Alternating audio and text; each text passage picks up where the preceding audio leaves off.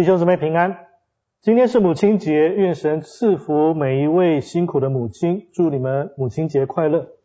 神创造母亲成为一份孕育生命的礼物，而他们能够给予孩子最好的礼物，也是能够孕育生命的信仰。今天我们将要谈谈一个孩子信仰成长的故事。经文在提摩太后书第一章第一到第七节。那边说，奉神旨意，照着在基督耶稣里生命的应许，做基督耶稣使徒的保罗，写信给我亲爱的儿子提摩太，愿恩惠、怜悯、平安，从父神和我们主基督耶稣归于你。我感谢神，就是我接续祖先用清洁的良心所侍奉的神，祈祷的时候，不住的想念你，纪念你的眼泪。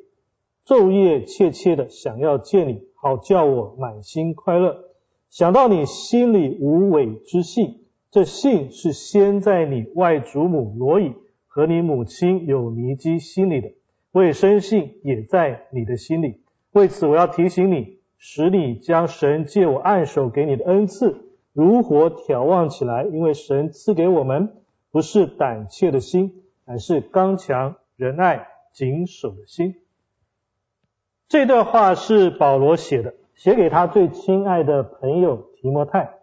他们并不是肉身的父子关系，但保罗称呼他为亲爱的儿子。保罗写信给他，好像一个慈爱的父亲写给一个孩子，当他信心软弱的时候，给他最有力的支持。他知道提摩太的心中存在一些害怕，因为他独自一人在以以弗所那个地方，他要牧养一间很粗鲁的教会。过去当保罗在的时候，提摩太可以放心的让保罗在这种情况下面出面带领，至少可以得到保罗的帮助。但现在他孤身一人，所以保罗正在给他写信鼓励。圣经告诉我们一些关于提摩太的事情，虽然这里他看起来有点胆怯，但其他地方他却得到保罗极大的赞赏。首先，提摩太虽然很年轻，但他已经是保罗极为信赖的同工。在新约书信里面，保罗和提摩太曾经共同署名写信给教会。提摩太并不是毫无经验的，他忠心伴随保罗在不同教会侍奉。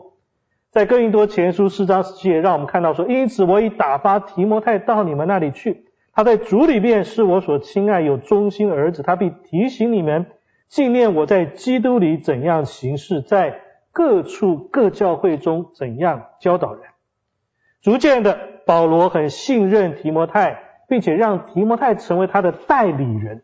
这个是一个极大的肯定。想想看，多少人的生命恩赐可以成为保罗的代理人啊？但提摩太已经深得保罗信任。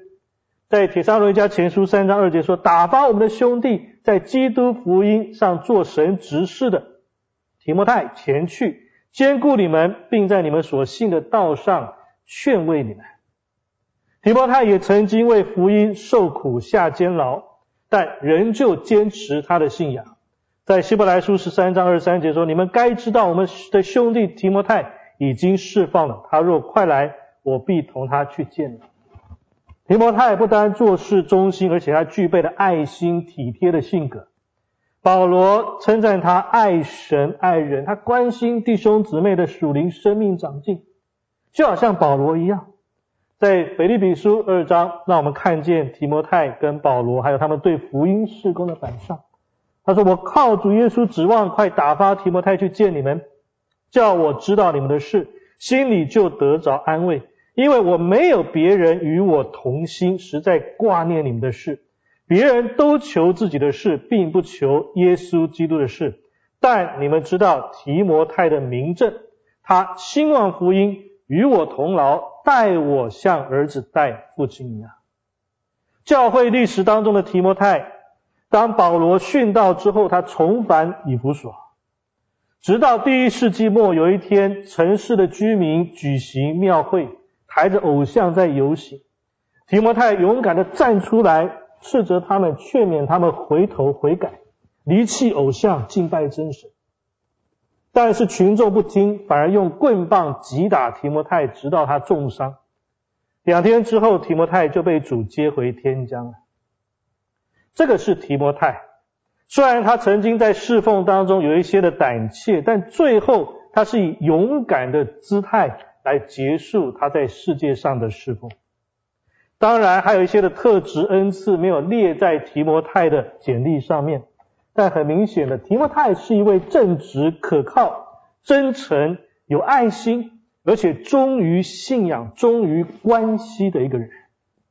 这样的人如果活在现代，父母们，你不会担心让你的女儿跟他约会，对不对？那么我们要问一个问题了：提摩太是如何变成这样的人？在使徒行传十六章当中，我们知道关于提摩太家庭的事情。那边说保罗来到特皮，又到路斯德，在那里有一个门徒名叫提摩太，是信主之犹太妇人的儿子，他父亲却是希腊人。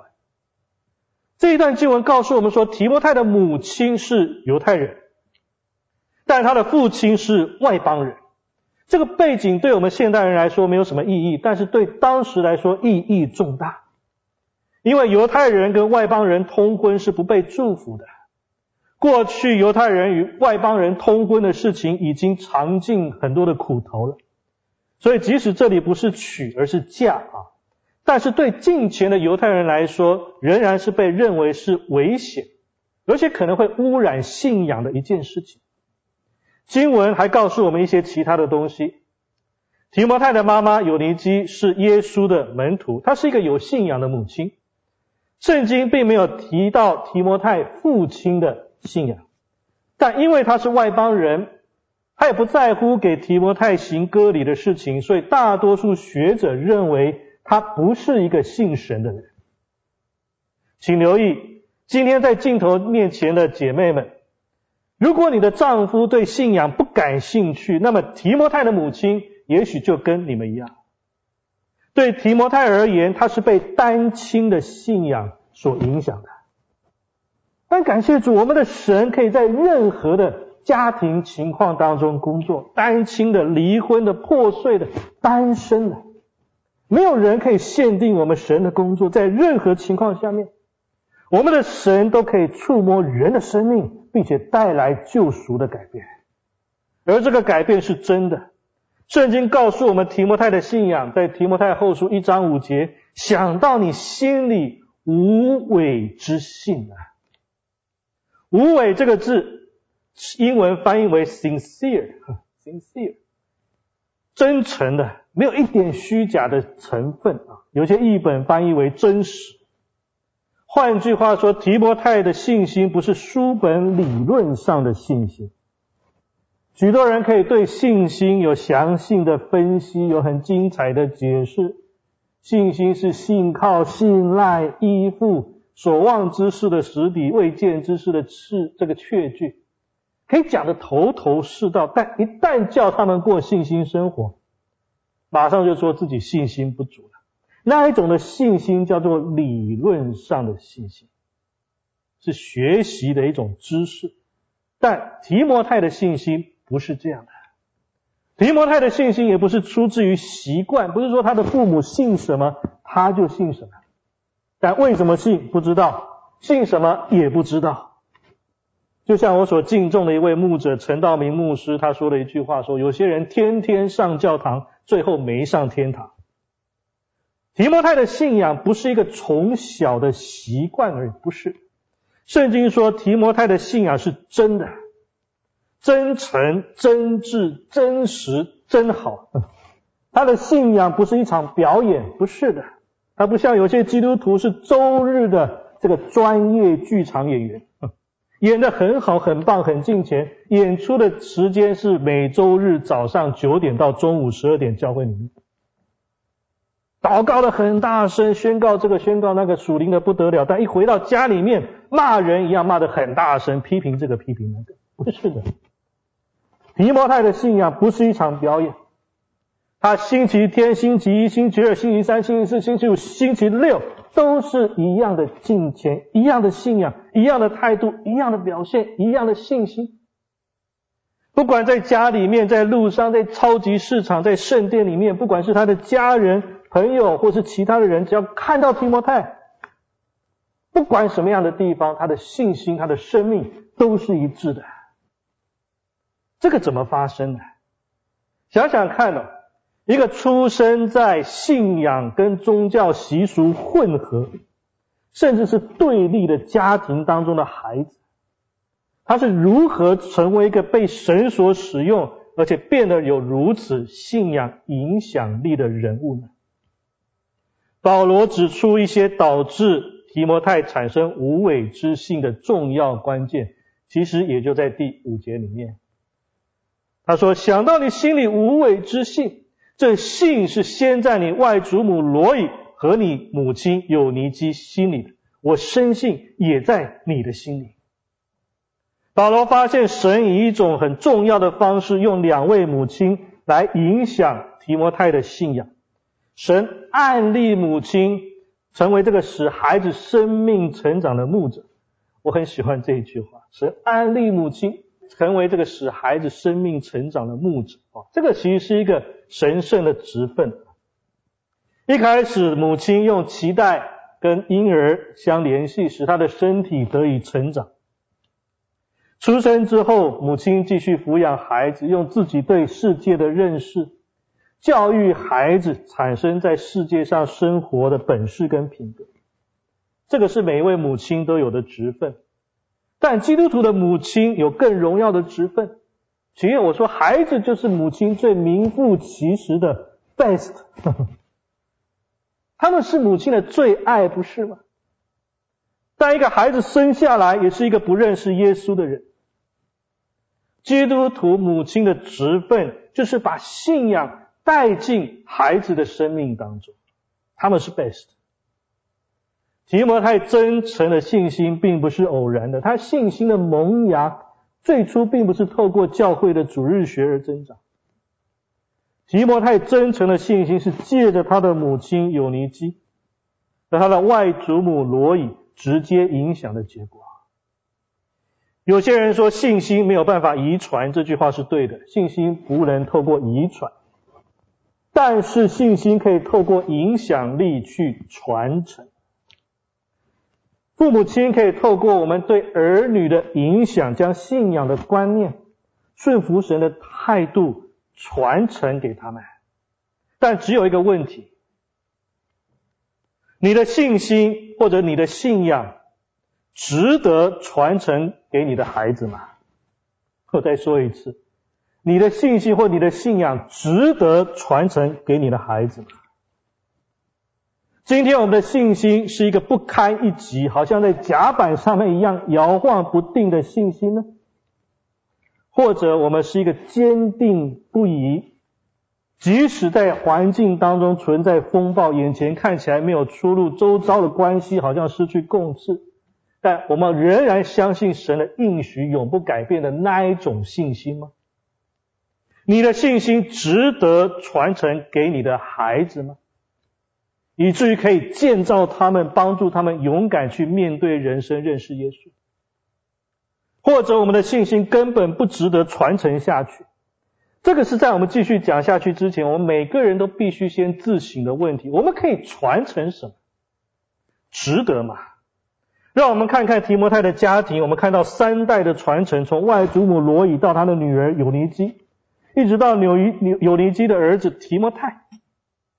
保罗很清楚的知道，说这个在他中旁边忠心而有能力的童工，他美好信仰的素质是由他的母亲有尼基和他的外祖母罗伊所先开始的。他能够得到这个美好的信心特质，是因为这个特质已经存在他的母亲和他的外祖母的生命当中。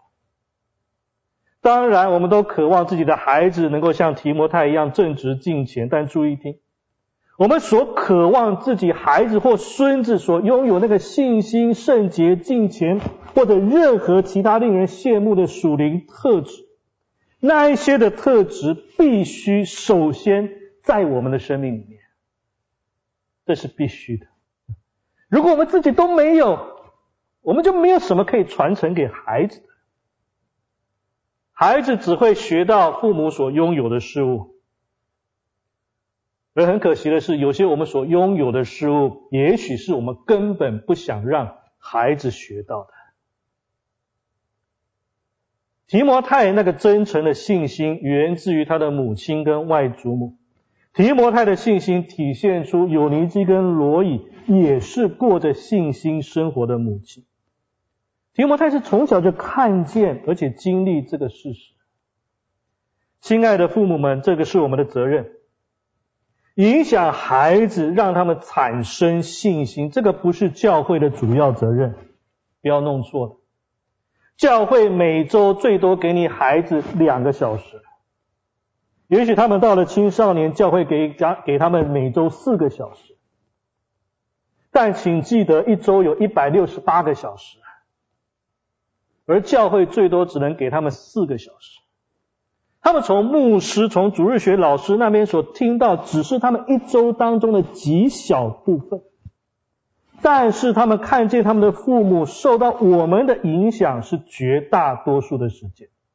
我再说一遍，教会没有能力在信仰当中养育你的孩子。教会的功用是，当孩子在努力成为一个神所喜悦的人那个过程当中，教会成为他的陪伴。一个孩子将被塑造成什么样的形状，将被引导去什么样的方向，将大多取决于父母的影响。如果今天我们放弃影响我们的孩子，等他们进到学校里面，他们就被别人所影响。请注意啊，当你的孩子进入学校，他就是进入一个异教徒之地。请认清这个事实。除了极少数的学校，今天的教育体系，特别是在加州，绝对不会教导孩子相信神的。相反的，他们从低年级开始就开始灌输跟圣经相反的价值观、道德观。他们以放任自我为导向的一种价值观。他们教导孩子们解放自己的欲望。并且洗脑他们，把不道德、不敬钱、被圣经所谴责的行为，要教导他们，把他们看作一个清洁跟自然的标志。所以，请认清这个事实：当他们进入学校里面，他们就进入一个异教徒之地。从小学到大学的名校，他们不会教导孩子们认识耶稣基督，不会教导他们敬畏神。而今天你把孩子送进都是异教徒的学校，整天八小时活在异教价值观的影响下面。当他们从小就试图毁坏孩子信神的心，批评圣经，批评基督，瞧不起基督徒的信仰，看作是一个落无守旧的思想，在这种情况下面，你怎么能够期望孩子们会自动变成敬虔？坚定的基督门徒呢？不可能的事情。想想看，当孩子坐在课堂里面，听着老师、同学批评自己的信仰，他如何回应？想想看，在这个道德败坏、放纵情欲、唯利是图、攀比之风盛行的社会，他们如何坚持圣经的原则？如果今天在他我们孩子还小的时候，不去影响他们，不去预备他们，我们就是送他赤手空拳的进入狮子坑里面。我们不能让这种事情发生。所以，基督徒的母亲、父亲，为了让你的孩子具备你所渴望在他们身上那些美好的特质，我们付出了什么样的努力呢？我们做了什么样的事情去塑造他们真诚的信心？这个不是让你的孩子 homeschooling 就可以解决的问题，因为他至少要进到社会。重点是什么？重点是你的孩子看见你读圣经了吗？你的孙子、你的孙女会等着你来祈祷吗？他们听见你在听什么歌，在唱什么歌，看什么样的电视？做什么样的事情，孩子会变成他们所看到的。我再说一次，孩子会变成他们所看到的。提摩太真诚的信仰是看见在他的母亲跟外祖母的身上有一个真诚的信仰。而我担心，若孩子会变成他们所看到的，那么今天将有很多的孩子，未来会变成什么呢？当我看见有许多的孩子，他才三岁、两岁，就已经在平板上面操作的熟练无比。即使父母说我们已经在上面装了合适他们的 App 游戏、圣经故事，但你怎么会甘愿让？影响你孩子未来这种神圣而重要的权利，就轻易的让平板跟手机来取代呢？想想看，即使是成人都难以抗拒平板跟手机的影响，更何况是孩子呢？他们会学到什么？即使他们看着平板里面那个耶稣的故事，你说哇，这个是耶稣，所以没什么问题。但是他们会学到什么？让我告诉你，他们会学到关于耶稣的事情，但是他们不会学到说耶稣是活在真实的人际关系当中的。他们不会学到说，原来耶稣的爱可以真实的体现在他们自己的身上。他们不会学到说，原来耶稣是可以直接从他们所爱的母亲、所爱的父亲身上就可以亲眼看到。父亲、母亲、祖父、祖母们，我们想在自己的孩子跟孙子身上所看到的成熟跟敬虔，那些必须先在我们自己身上出现。我们就是孩子心中那个开启认识神之路的一把钥匙。保罗告诉我们这个事实，在提摩太后书三章十四到十五节说：“但你所学习的、所确信的，要存在心里。”因为你知道是跟谁学的，并且知道你是从小明白圣经，这圣经能使你因信基督耶稣有得救的智慧。提摩太说他是从小就明白圣经，这个是他的母亲给他的东西，这不会来自于他的父亲。而是来自于他的母亲跟外祖，这表示说他们付出了一些时间，付出了一些牺牲。有尼基跟罗伊他们必须选择不做一些的事情，哈，比如说看韩剧，比如说买衣服，比如说逛街或花一两个小时保养、化妆、做 SPA，或者放弃让提摩太从小就学会八国语言或高等级微积分的机会。他们选择教导年幼的提摩太，甚至是还是蹒跚学步的小小小提摩太，圣经是什么？圣经的内容是什么？这个是他们的生活。为什么？理由很简单，因为保罗告诉我们，圣经使人有得救的智慧。诗篇一百一十九篇九到十一节说：少年人用什么洁净他的行为呢？是要遵行你的话。后面说：“我一心寻求你，求你不要叫我偏离你的命令。我将你的话藏在心里，免得我得罪你。”圣经告诉我们说，当圣经的话藏在我们心里的时候，当一个人明白他、消化他、认识他，那个人的道路就会保持清洁，那个犯罪的倾向就会减弱。摩西的教导也是一样的，《生命记》六章七节说。你要殷勤教训你的儿女，无论你坐在家里、行在路上、躺下起来，都要谈论。这个教训到今天仍然适用。为什么摩西要教导以色列人重视儿女的圣经教育？理由跟我们一样，因为以色列人要进入一个邪恶的异教社会啊，就好像今天我们走出教会的大门外，所要面对的那个异教世界是一样的。所以基督徒们，我们要清醒一点。外面的世界是异教的世界，不要期望他们会用圣经的价值来欢迎我们。若让孩子在这个异教世界当中不被同化，甚至能够在他们当中产生影响力的话，就必须从小教导他们神话语的原则。有尼基和罗伊在提摩太很小的时候就清楚，没有什么会比圣经更有益的。只有明白圣经，才能够帮助提摩太一生的道路。而提摩太从小就从他的母亲跟外祖母当中明白圣经的原则，很特别。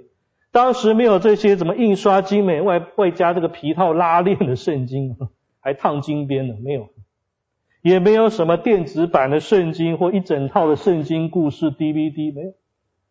他的母亲外祖母只能在聚会当中听见了教训，用心把它记下来，自己明白了、消化的认识，然后回家再亲自讲给这个小提摩太听。而小提摩太听见母亲跟外祖母所说的故事，再从他们身上印证到所说的那个信仰的真实跟能力。这个小提摩太即使没有上神学院，但是他从小就明白圣经是怎么回事，会带来什么样的生命。常有弟兄姊妹问我说，哪一种的圣经译本最好？事实上，圣经最好的译本就是我们自己的生命。我的生命怎么样翻译圣经啊？怎么诠释圣经？怎么去见证圣经的大能？我的生命是不是一个好的译本？更重过我们读什么样的译本？有尼基和罗伊无疑的是最好的圣经翻译，让提摩太从小就明白圣经是怎么回事。父母要成为孩子信仰的榜样。如果今天我们不是信仰的榜样，而是信仰的两样，在教会一个样，在家里一个样的话，我们就不要期待他们会产生进前。请记得，父母都有影响力，而母亲所拥有的更为巨大。因为神将姐妹造着非常特别，她们比男人美丽数倍，她们充满柔和的影响力啊。他们有坚强而有韧性的那个耐力。有句话说：“推动摇篮的手足以改变全世界。”一个养育儿女的母亲，影响力可以撼动世界。只要成为信仰的榜样，儿女就会效法，而且展现这个真理的力量。那么，我们应该从让孩子几岁就明白圣经，原则是什么？四个字：越早越好。即使你的孩子大了，但晚开始也早好过不开始啊！让他们读圣经，亲口告诉他们关于你自己信仰的故事，你对经文的体会，对生命的看法，在忧虑跟痛苦当中，神怎么帮助你度过的？用你的生命来翻译这一本圣经，来翻译他们所读的经文。让他们可以在未来的岁月当中扎下那个信仰的根基。如果你去过国家公园，你看到那一些很高的大树啊，有时候旁边会有个告示牌，告诉你说这棵树成长的过程。我看到有些树在成长的前几年不会长得那么快啊，最多就是离开这个地面大概一英尺的高度，很矮。但是如果你看那个图示，你会发现地底下的那个情况完全不同。这个树，这棵树最初的几年可能地表上只有一英尺，但是它的根呢，地底下，它可以长到四英尺到五英尺深啊。甚至它慢慢长，长到那个干旱时期，它还可以吸到那个地下水的一个长度，它牢牢固定在地表上的那一个主干。其实孩子的成长也是一样的啊。你以为说他还小不点，那么小一个。其他很多那个内心当中的成长，是大过他身体的成长的。其实一个孩子的童年跟成长是很艰难的，因为他很容易偏离轨道，很容易受骗，受到各式各样的影响。所以父母这个时候要建立他们的根基，在他们还小的时候，教导他们真理跟圣经深深的扎根，让他们可以稳固的成长。提摩太今天之所以成为今天的他，是受了他的母亲跟外祖母近前的影响。他的信心首先是来自于他的他母亲跟外祖母，而且他的信仰是他还在孩童的时候就开始扎根。所以除了教导孩子读经，其实为儿女祷告也是一个强而有力的事情，让孩子们听到你为他们祷告，叫他们的名字，为他们个别的需要代求。要让他们听见你为他们的祷告。虽然我不能保证你，当你这么做的时候，你的孩子一定从小到大都会听大 听话、敬虔、爱主、不偏左右。其实看看我们自己，我们也知道没那么容易，对不对？这个魔鬼的试探，有时候是我们无法忽视的。但是当你如此去做的时候，你的孩子就算有失败或失脚的时刻，他们终究会回到神的恩典里面。为什么？因为祈求孩子进前度日，这个祷告绝对是合神心意的祷告，而合神心意的祷告，他一定会按着他的时间来挽回你的孩子。我自己就经历过这样的应许，我在一些其他地方分享过我的见证。我曾经有七年的时间离开教会，过着浪子的生活。但是我的母亲、我的父亲没有放弃他们的祷告，还有从小在我生命当中所扎根那个信仰，把我重新带回神的家里面。而且神是用一个非基督徒，把我这一个名号上的基督徒带回教会，很奇妙的经历。而现在我自己成为父亲，我也是凭着信心，我相信神的应许。我为我的儿女来祷告，我不知道他们未来会怎么样，会遇到什么，但我相信我的神终究会引领他们回家。我的儿子就叫提摩太，他今年就要上大学。一开始我们也像其他的父母一样，为着他们这个学校科系排名啊在烦恼，但现在我们所祷告的是求神带领他去一间有适合他基督徒团契的大学。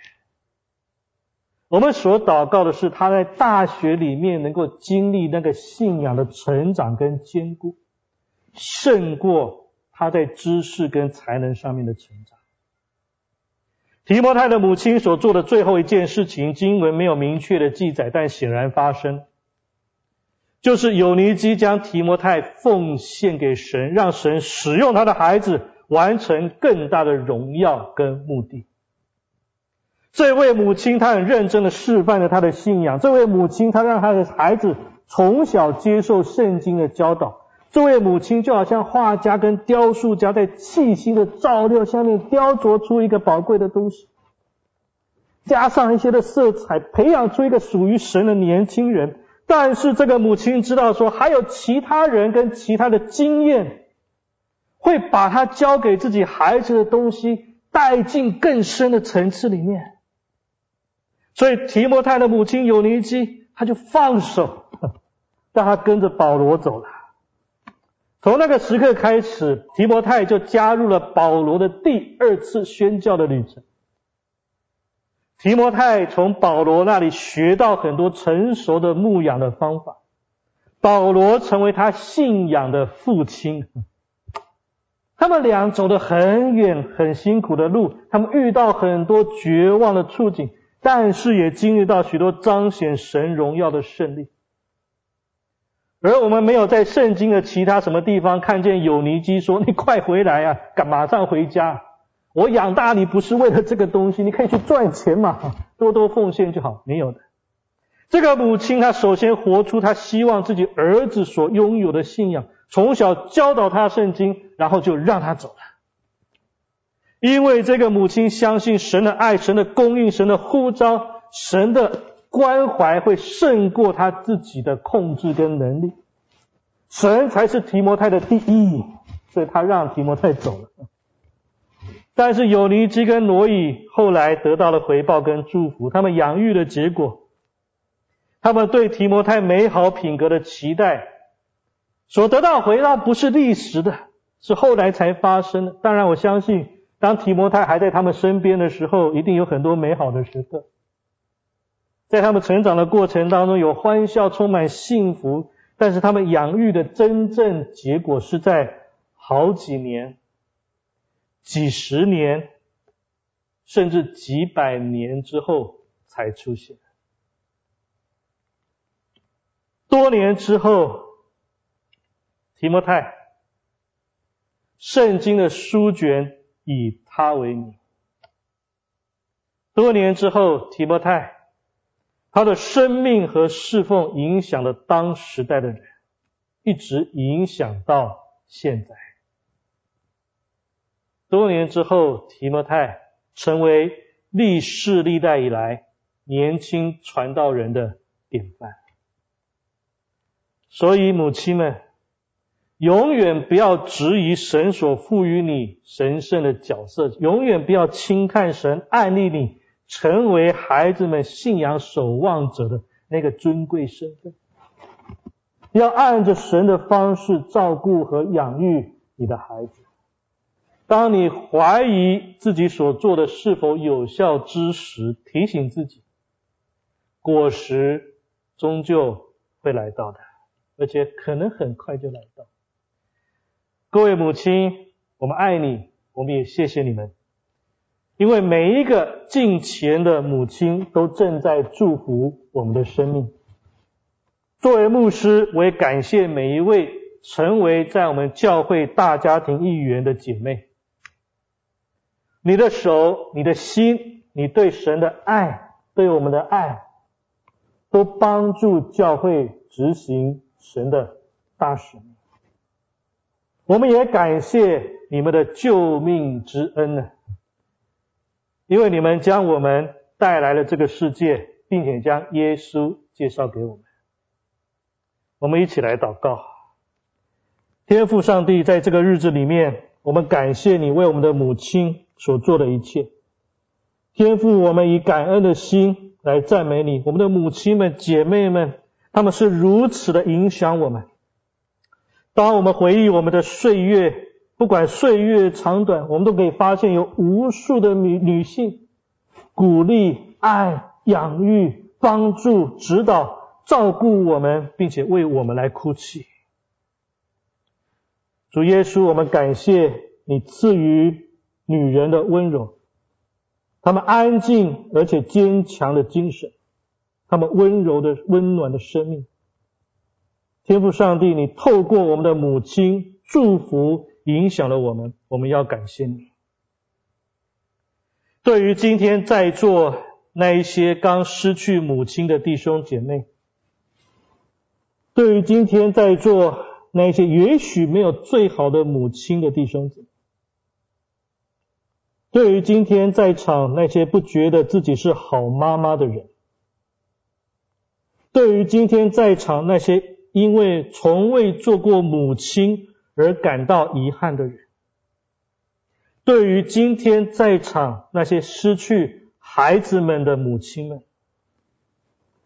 主耶稣，我们将他们的需要、情感、孤单、伤害，都托付给你们。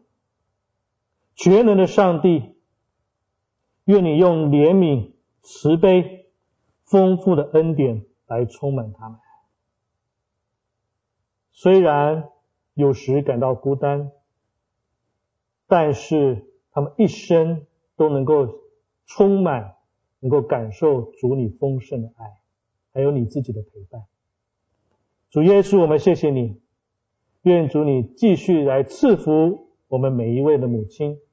我们如此的祷告，是奉主耶稣基督的圣名，阿门。